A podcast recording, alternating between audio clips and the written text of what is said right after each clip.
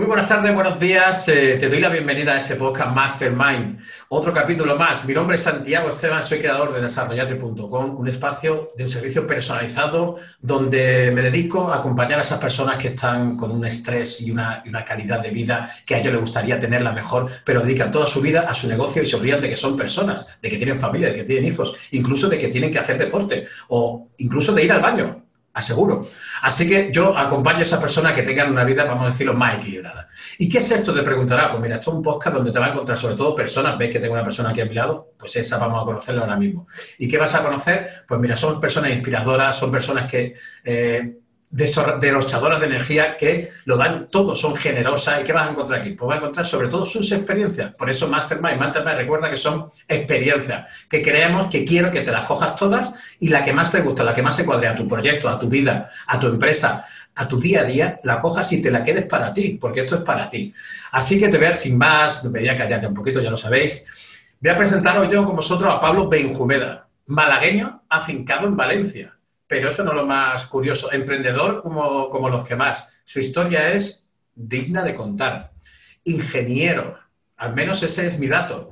Actualmente forma parte de una empresa que se llama Orbital EOS. O sea, ya Orbital, ojo, cuidado, que esto va un poco así. Muy buenas tardes, Pablo. ¿Qué tal estás? ¿Cómo estás? Muy buenas, Santi. Pues nada, muy bien por aquí. Encantado de estar en tu espacio. Muchas gracias. A mí me encantaría estar en tu espacio. Ahora vemos. Y vamos a tratar el tema que va a tratar, yo creo que es un tema bastante de actualidad y un tema que eh, los concierne a todos, que es el medio ambiente, pero desde, desde el espacio, se podría decir así que vamos a tratar ese tema. Después Pablo, que es el experto y el que sabe de esto, evidentemente mucho más que yo, va a ver, va a concretarnos qué realmente, cuál es su empresa, qué es lo que hace y cómo lo hace, que es súper curioso.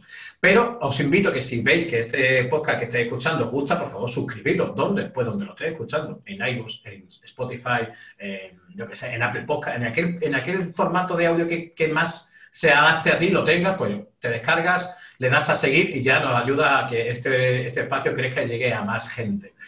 Así que yo me callo ya y vamos a conocer a nuestro invitado de hoy. Vuelvo a saludarte, Pablo. Buenas tardes. Eh, ¿Quién es Pablo Benjumeda? ¿Nos podrías decir quién eres, por favor, para que estos oyentes y estas oyentas lo, lo tengan un poco más claro?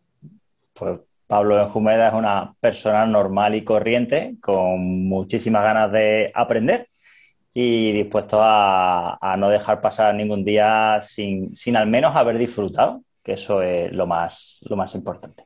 Fíjate qué cosa más sencilla y muchísima gente, lo hablo por experiencia de mis clientes y de gente que hablo el día a día, no se preocupan, se preocupan por otras cosas que son, no sé, que yo lo veo más místicas, pero bueno, cada uno.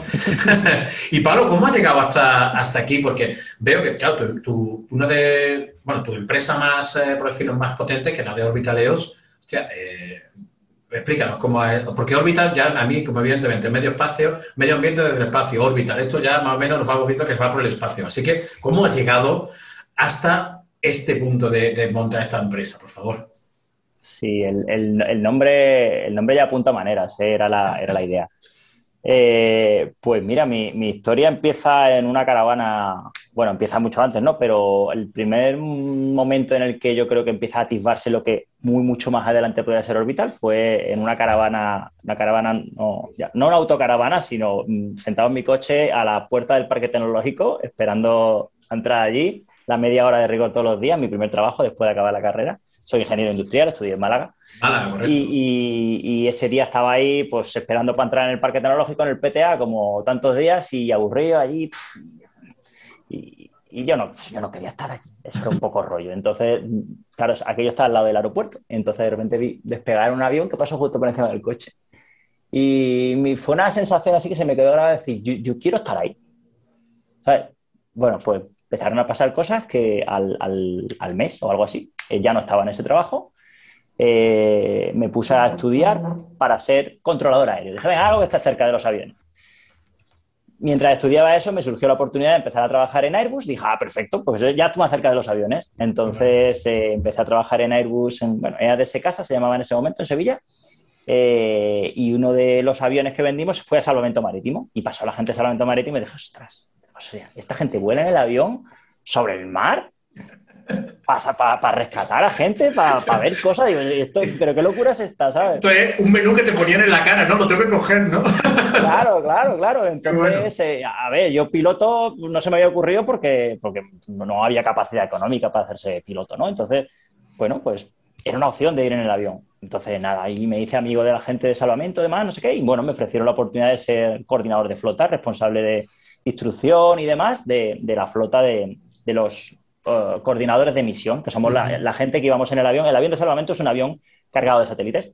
Entonces, em, de satélites, perdón, de sensores, cargado de sensores eh, para ver cosas en el mar, teledetección. Pues ahí me tiro 12 años y haciendo un trabajo enamorado. Para mí el trabajo de mi vida. Yo me quería jubilar ahí, ni emprender, ni de que yo estaba ahí. A mí me llamaban a volar, iba a volar, tenía días libres, qué bueno, buen sueldo. Sí, O sea, si es que era lo que yo quería hacer. O sea, ese es el avión típico que se ve, disculpa que te interrumpa, que se ve con los pantallitas, ¿no? Tú estás ahí, este de este no hay que con el típico casco enorme, ¿no? Pa, aquí, ¿no? Ese, ¿no? Vale, vale. Así, no, no me lo he puesto hoy porque me da vergüenza, pero a veces lo uso para hablar porque tiene el micro, me compré los míos, claro, claro. los micros son mucho mejor que estos de aquí, claro, mucho mejor, pero bueno. Qué bueno.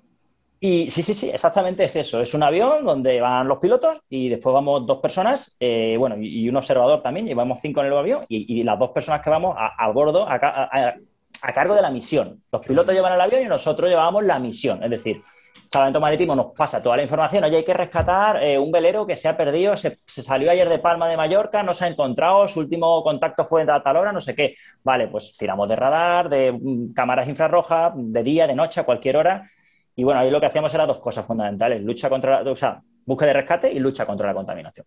Qué bueno. Entonces, eh, el momento crítico, hubo dos momentos críticos en, esta historia. Una es eh, eh, en la crisis migratoria del 2018 en el Mediterráneo, donde estábamos volando día sí, día también. De hecho, se llevaron, el avión está basado aquí en Valencia, el del Mediterráneo, pero se lo llevaron a Málaga para, para estar de primera, porque... porque el estrecho no tiene que ser...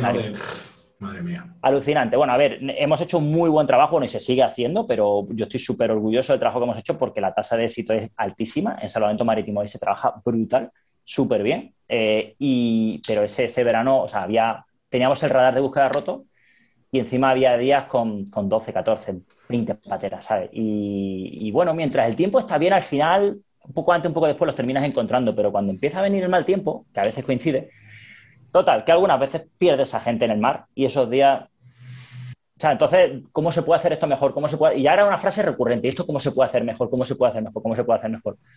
Y claro, eh, de repente se me pasó ahí un día viendo por internet pues, los satélites. Dices, hostia, pues esto es volar más alto. Esto es lo mismo que hacemos nosotros, pero desde más arriba, con lo cual veo mejor. Entonces, eh, nada, pues eh, por no enrollarme mucho más, en cuanto se te mete algo a la cabeza, como cuando pasó el avión encima del coche, pues ya se mete algo a la cabeza, pasan cosas. Entre otros, un accidente de aviación que tuvo mi compañero, que es también socio, bueno, un pequeño accidente que, no pasó nada, pero él está perfecto, pero bueno, ya fue un poco la motivación de decir, venga, ya tenemos que hacer algo. Y, a raíz de ahí, pues la idea, la idea, la idea, empezamos a trabajar, ver, montar modelo de negocio, ver cómo se hace esto y ¡pam! ¿Qué es lo que sabemos hacer?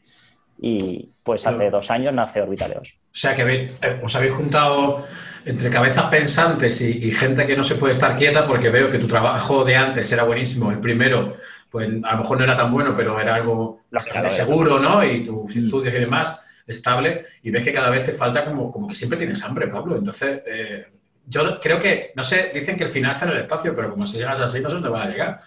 O sea, vamos a ver si te paras ahí. Yo espero que, no, la verdad. Bueno, me parece fantástico la historia que acabas de contar, porque eh, es algo que, a mí, vamos, eh, no sé, a mí me, gusta mucho cuando dice lo de pasan cosas, y es verdad, es que pasan cosas. Para, pero para, para que pasen tienes que como encender la chispa, ¿no? Y al final pasan cosas, ¿no? Muchas veces es más el qué que el cómo, el cómo ya veremos, pero pasan cosas que sería el cómo, ¿no? Sí, mira, yo, esto suena un poco hierbas, pero me gustan mucho los libros de Joe Dispensa, no sé si lo conoces. Sí, claro. Y él habla, claro, pues él habla mucho del poder de la intención, ¿no? O sea, cuando de repente, y, la mejor, las mejores intenciones surgen cuando ocurren de forma casi inconsciente, ¿no? O sea, de repente hay algo que te hace clic, pero cuando le pones toda la emoción, entonces de repente, ¡fum!, eso se convierte en, realidad, ¿sabes? Se convierte en una realidad que todavía no ha pasado, pero, pero es algo que, que ya ha sembrado de cara al futuro. Yo creo mucho en eso y, por eso pasan cosas que hacen que aquello que, sentiste termina Estoy totalmente de acuerdo. Uno de mis libros favoritos de Joe Dispensa, que Deja de ser tú. Lo compré por el título, no por el autor, porque no lo conocía. Tengo que reconocerlo hace tiempo. Y cuando lo leí era como cuando cerré el libro, digo, ¿eh? lo voy a volver a leer. Y volví otra vez a leerlo, ojo. ¿eh? Yo, de verdad que soy flipado de los libros. Y lo he leído dos o tres veces, lo consulto ahí, tiene pegatinas, tiene apuntes, me compré otro de ellos. O sea, es como veo los vídeos, yo dispensa, sé un documental, ya me metí ahí de lleno con él. Estoy con Sobrenatural, estoy terminando ahora Sobrenatural y, lo leo despacito para que no se acabe. cierto, cierto. De loco, de loco, la verdad. Bueno, entonces eh, te voy a decir algo un poco que quizás lo veas un poco así que bruto eres, Santi, pero eh, ¿qué mandas al espacio? ¿Qué mandas? ¿Chismes? ¿Qué mandas tú ahí? O sea, ¿qué, qué, qué, qué haces? Yo, yo, mandar, mandar, mando poco. Yo no mando ni en mi casa. como todos, eh, ojo, eh. Y, como todas, yo creo. Eh, no, a ver, mm, nosotros somos una empresa de analítica. A ver, no, no, pues no, no, no, voy a ponerme serio, no, no es el foro ni me apetece. Eh, el espacio, el espacio, la, la tecnología espacial se ha democratizado, ¿no? De alguna manera. A mí me gusta mucho decir esa frase. Eso es que se ha abaratado mucho la capacidad de lanzar objetos, objetos satélites al espacio. Ahí el amigo Elon Musk ha hecho mucho con SpaceX y demás. Eso de que ya no pierdo el satélite cuando lanzo, sino que lo lanzo, suelto los satélites y lo traigo de vuelta, eso es alucinante. Entonces, eh, claro, eso ahora permite que muchísimas empresas, incluso startups, eh, lancen satélites al espacio. ¿Eso qué ha hecho? Que la capacidad de datos, la capacidad de tener sensores que puedan analizar la Tierra se está duplicando cada año. Entonces, nosotros no hemos lanzado todavía nada al espacio, porque aunque es mucho más barato que antes, por poner números, hace cinco años lanzar un satélite al espacio te podía costar 200 millones de euros, 150, y, solo lo podían hacer las grandes eh, eh, agencias espaciales o, alguna super empresa tipo Airbus, pero ahora no, ahora startups eh, con una ronda de financiación de medio millón de euros te lanzan tres satélites y especializados en no sé qué y pa, pa, pa, empieza a pasar cosas. O sea, pasan cosas. Pasan cosas. entonces, entonces, nosotros no hemos lanzado todavía nada, no descartamos, pero nosotros somos una empresa especializada en análisis de datos. Eh, nosotros, eh, cuando decidimos que utilizar los satélites podía mejorar lo que hacíamos, nos basamos sobre todo en tres. Hay como utilizamos tres, tres, un principio fundamental, ¿no? Que es los satélites no descansan, cosa que los aviones sí que ocurre no tenemos, o con los drones o tal, la gente que vuela los aviones tiene la fea costumbre de cansarse. Sí, una claro, claro. Eh, los satélites son capaces de ver lo que nosotros decimos la big picture. O sea, si en un avión ya tengo una visibilidad grande, si yo subo, la visibilidad es así. De pasar de ver esto desde el avión, que es mucho. O sea, yo desde el avión con los, con los sensores que teníamos podía ver 20 kilómetros a cada del avión, que es una pasada. Pero es que en una sola foto que toma el satélite veo 250 kilómetros en una sola foto, pum. Y pasa en un segundo. Y aparte está ahí. Eso ya, ya el combustible que tiene que gastar ya lo ha gastado. Eso ya da vuelta solo. bueno, hay que reposicionarlo un poco. Sí, sí, sí. Y lo tercero es que los satélites trascienden todas las fronteras humanas. Es decir, a nosotros nos ha pasado con el avión de ir a volar y, eh, frontera con Italia, no, te tienes que dar la vuelta. No, pero si es que lo que yo busco. No, esto es Italia. No, esto es Marruecos, esto es Argelia. No, por aquí no puedes pasar.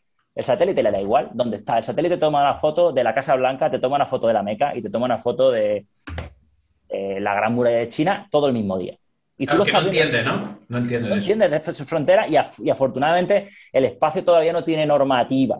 Eh, uh, es decir, menos mal. A nivel de, o sea, hay una normativa triste y demás, pero a, nivel de eh, no hay que yo puedo, si lanzo un satélite, tomar una imagen donde yo quiera y nadie me puede decir que no puedo hacerlo. Algo que a mí me ha costado trabajo entender, pero que yo si estoy en el satélite espacio puedo. Otra cosa es difundirla por materias de seguridad, pero esa foto la puedo tomar.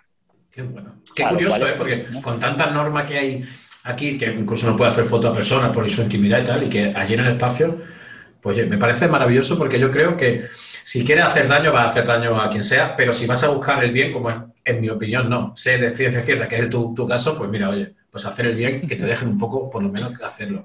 Con lo cual... el 99,9% de la gente que está analizando imágenes de satélite lo hace para hacer bien. Lo hace bien, ¿no? Claro, es que lo que yo, vamos, lo que yo pienso. No es porque sea experto, pero es lo que mm. pienso.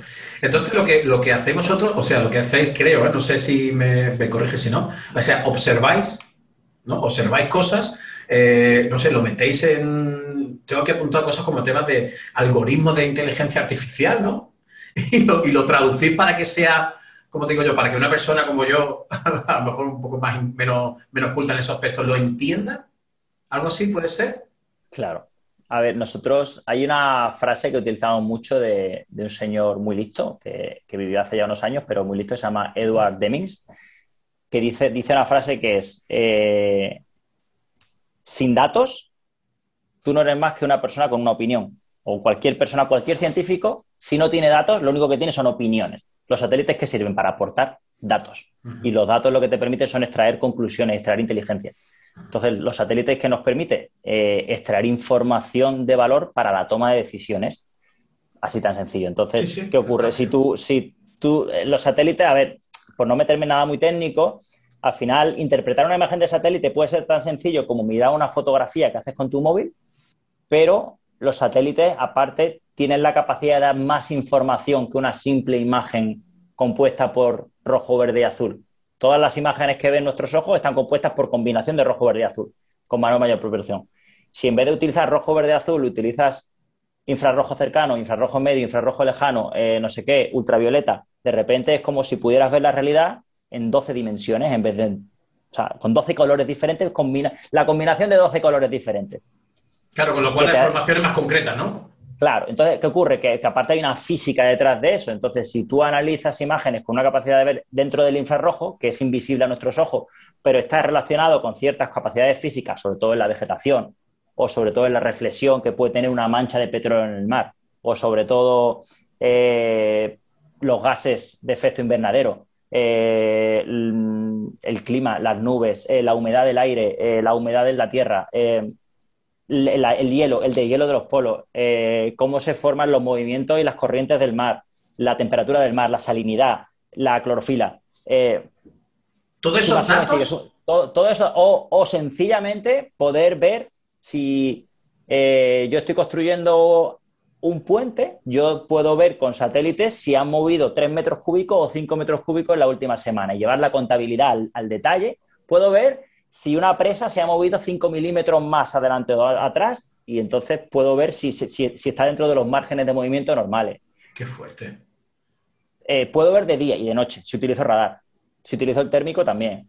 es como empiezas a meter aplicaciones y claro, es, y, todo, y todo cumple eh, leyes físicas, con lo cual estás extrayendo parámetros reales que pueden servir para monitorizar el medio ambiente o puede servir como modelo de negocio para cualquier aplicación que se te pueda ocurrir. Mira, eh, acabamos de hablar con una empresa que tiene, que, lleva la, eh, el, mantenimiento y demás de oleoductos en zona de Colombia y de Perú y dice, mira, que aquí nos está ocurriendo que de vez en cuando nos revientan el, oleoducto por temas políticos, pues revienta el oleoducto y se tira eso tirando petróleo tres días hasta que encontramos dónde está la fuga tú podrías con un satélite detectar dónde está esa rotura del oleoducto, porque tenemos un oleoducto que tiene 800 kilómetros. Podemos acotarlo y saber que está 100 kilómetros arriba, 100 kilómetros abajo, pero aquello es desierto, es que no me puedo meter y no puedo saber dónde ir. Si tú con, eh, eh", y digo, yo eso te hago la foto hoy y esta noche te estoy diciendo dónde está la fuga. La verdad, vamos, es una opción a la vida.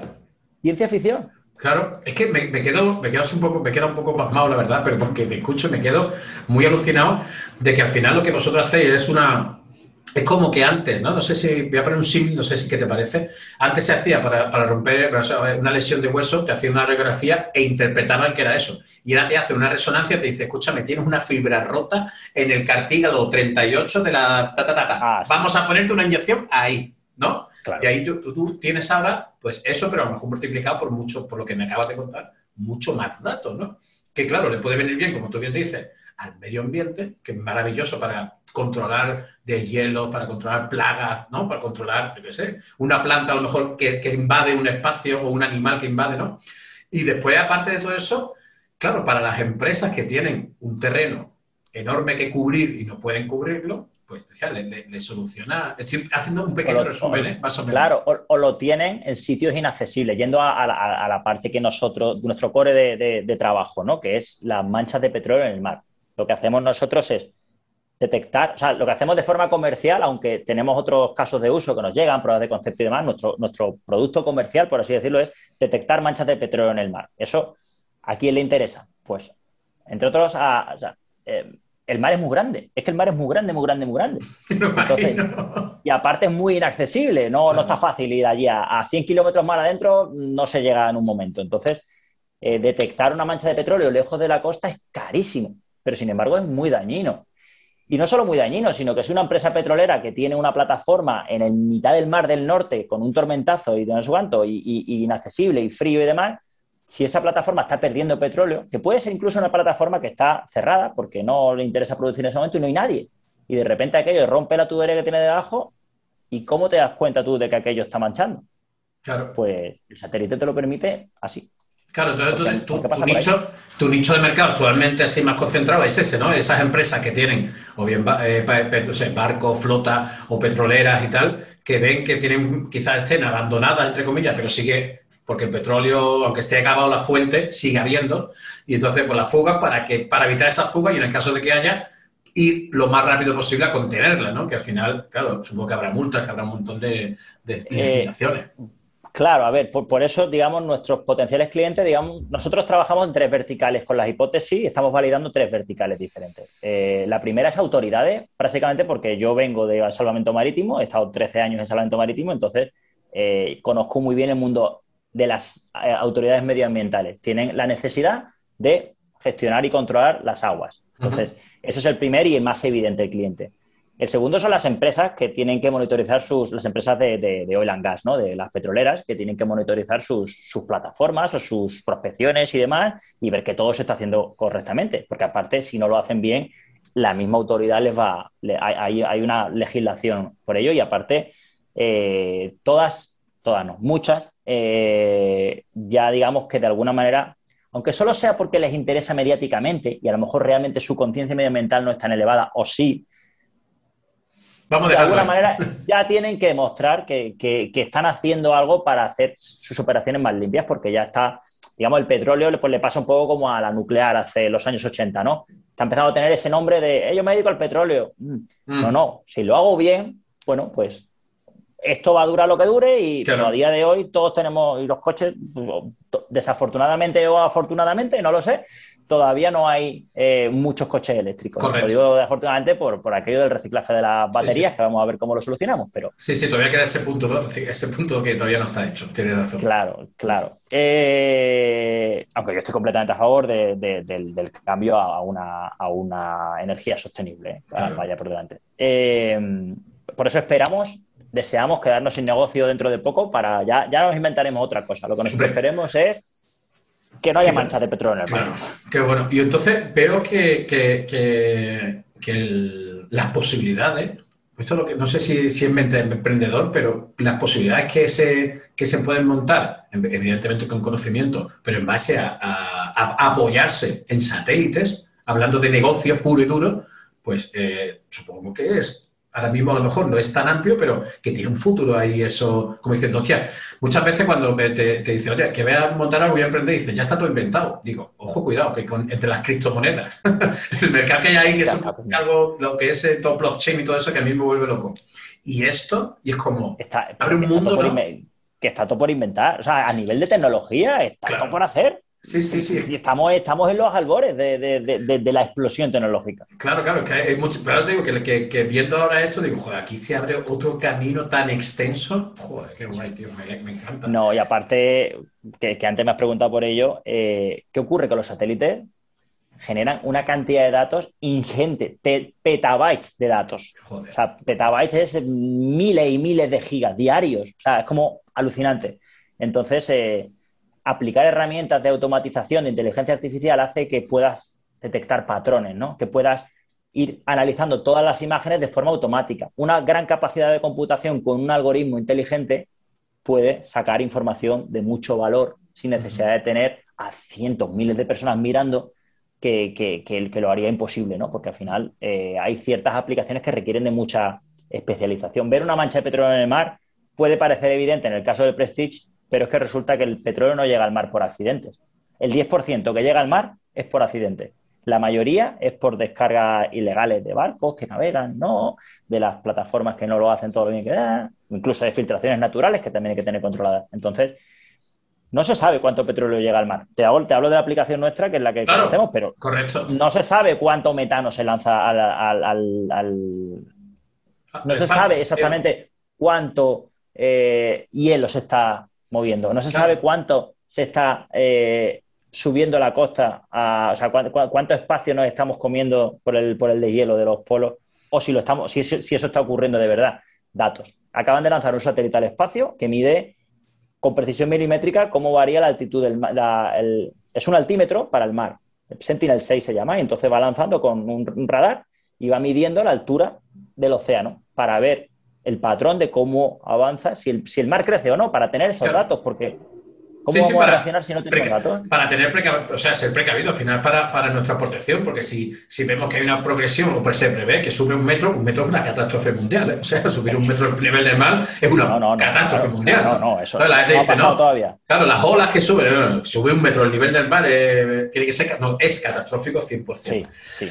Bueno, me, encanta todo lo que nos estás contando. ¿Tú nos podrías decir de todo lo que tienes ahí y todo lo que, creo que trabajo es el tiempo? ¿Cómo, os compaginas ese tiempo de vida profesional con vida personal, familiar, amigos, deporte, eh, para ti, ¿no? No sé, tiempo para ti. ¿Cómo haces eso? ¿Cómo lo gestionas? Pues me, obligo, me obligo.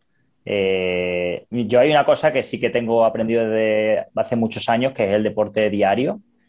Yo me he dedicado al ciclismo profesional, no, pero sí que he competido mucho tiempo en ciclismo y, últimamente en triatlón. He hecho, entonces, digamos que la, mi dosis de endorfinas diaria es obligatoria. El día que no entreno, ese día no es un buen día en general, o bueno, o si lo hago por descanso bien.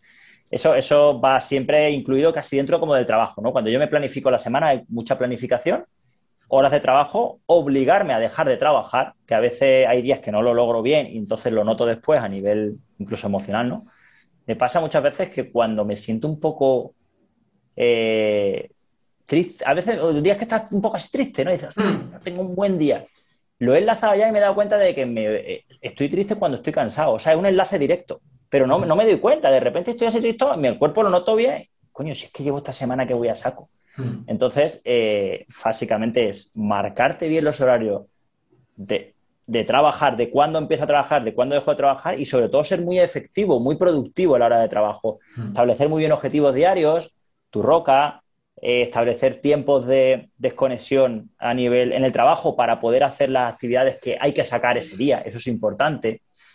Eh, desconexión del móvil, trato de que paso demasiado tiempo. Hay una cosa que, que, que tengo que aprender a gestionar y es yo sí, cuando pasé a volar en el avión, pues, y aparte siempre me, gusta mucho el deporte, mucha, mucha acción, ¿no? Y mucho tiempo en la calle haciendo cosas, pues, en un avión.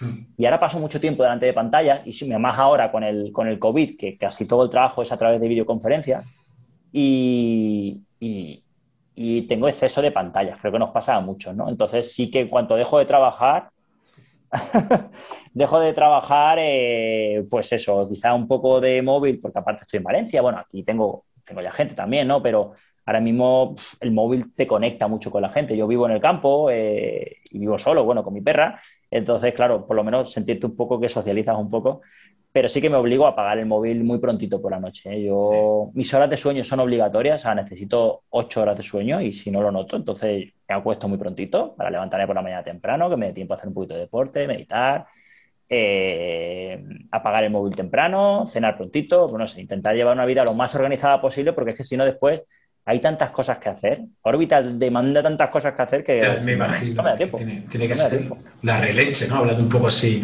Oye, Pablo, que para cerrar un poco ya la, entrevista, que me parece súper interesante, desde ya, así te voy, a pillar, te voy a pillar un poco como a tradición, me encantaría volver a hablar contigo porque veo esto tan grande que creo que en una sola conversación de, no sé, llevamos 25 minutos, un poquito menos, me parece un poco escaso, en mi opinión, ¿eh? Así que ya te invito, ya yo sé que estás más ocupado, lo entiendo perfectamente, pero yo ya te invito. Si en un momento dado se podría hacer otra entrevista. Con, organización, con organización, eh, hay tiempo para todo.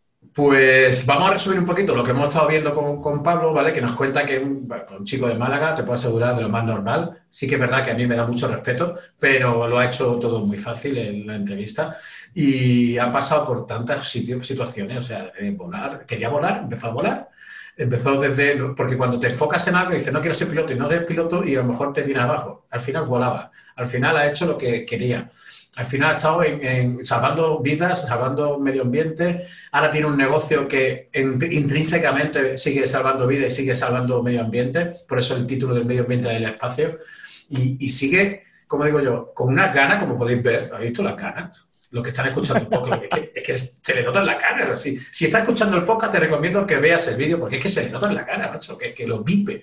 Y Pablo, ¿dónde te la, pueden la gente, la, gente que se flipa, a mí me encanta la gente que se flipa. Claro, es que a mí, eso, la gente que como eh, es, eh, no sé, que, le pone, ¿no? Todo esto en su tema, evidentemente, ¿no? Y, a mí que me vuelve loco todo lo nuevo, y yo que eh, vengo de un mundo muy analógico, que llevo muy poco tiempo en digital, y, me vuelve loco todo. O sea, yo abrí, yo qué sé, un PowerPoint me vuelve loco. A la gente le vuelve, a mí me vuelve loco. Lo que se puede hacer con, con aplicaciones, a mí me vuelve chalado.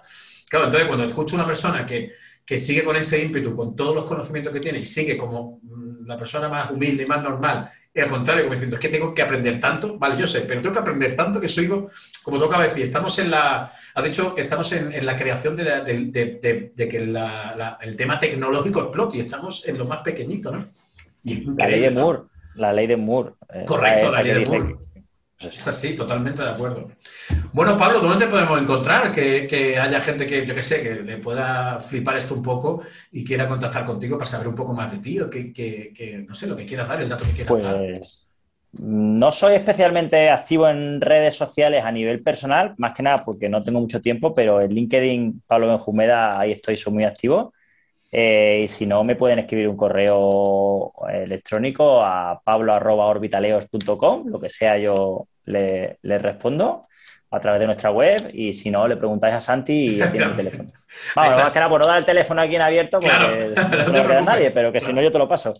No te preocupes porque todos los datos que, después los vamos a poner en la descripción del podcast y en la descripción del vídeo para que quiera contactar, que aunque os parezca, yo doy fe de que cuando quería contactar con él, aunque seamos compañeros de, somos compañeros de máster y hemos hablado una vez en vídeo y tal, pero sí que digo, hostia, este hombre está muy ocupado, como podéis escuchar, tiene un montón de cosas. Entonces, sí que me da un poco de, entre comillas, hostia, le quiere puedo preguntar. Pero si realmente está interesado simplemente para informaros, Pablo, te puedo asegurar que es una persona que no, no, no, va, no va a cortarse y te va a decir todo lo que necesites saber y, una, una y que, y, que, y que yo por una cerveza te cuento, o sea, tú me invitas a una cerveza y yo te cuento lo que tú quieras, lo que haga falta. Ya sabéis, cerveza en mano, ¿eh? Siempre cerveza en mano. Con moderación, por favor. Bueno, pues si te ha gustado lo que acabas de escuchar y te quieres suscribir al canal, tanto al canal de YouTube como al podcast, el podcast, ¿dónde estás? Pues en donde lo estés escuchando, en iVoox, en, en, Spotify, en Apple Podcast, y tantos, cada vez salen más, cada vez salen más, por algo será. El podcast está creciendo. Así que son píldoras de, conocimiento, eh, son experiencias de, gente que os podéis llevar a vuestra casa y os podéis utilizar, como ha dicho, todo el tema del tiempo. O sea, como una persona tan ocupada tiene tiempo. Yo que me considero experto en tiempo, os puedo asegurar que es lo mejor es dividir cosas por bloques y decir, esto tengo que hacer, ¿qué tiene que hacer hoy? Esto, pues hazlo. Ya el resto, ya pasan cosas y se hacen. Como dice Pablo, que creo que nos vamos a quedar con pasan cosas. Así que, sin más, ya sabéis, podéis suscribiros en el YouTube, buscáis Desarrollate y ahí estamos. Y también en la página web desarrollate.com, suscribís y abajo dejaré todos los datos, tanto de Pablo como mío, por si queréis contactar con nosotros, bien para hablar de este podcast o bien para hablar de lo que queráis. Aquí emprendemos y aquí somos para serviros a todos vosotros. Así que nada, doy las gracias, te doy las gracias también, Pablo, por este rato tan maravilloso y espero que te pases por el podcast otra vez y espero volver a verte. Evidentemente, tengo la suerte de tener contacto más directo con él. Así que cualquier cosa hablaremos de nuevo, ¿vale? Muy bien. Encantado, Santi. Un placer estar aquí. Y un saludo a todos tus, tus oyentes. Venga, muchísimas gracias y nos vemos. Hasta pronto. Chao, chao. Chao.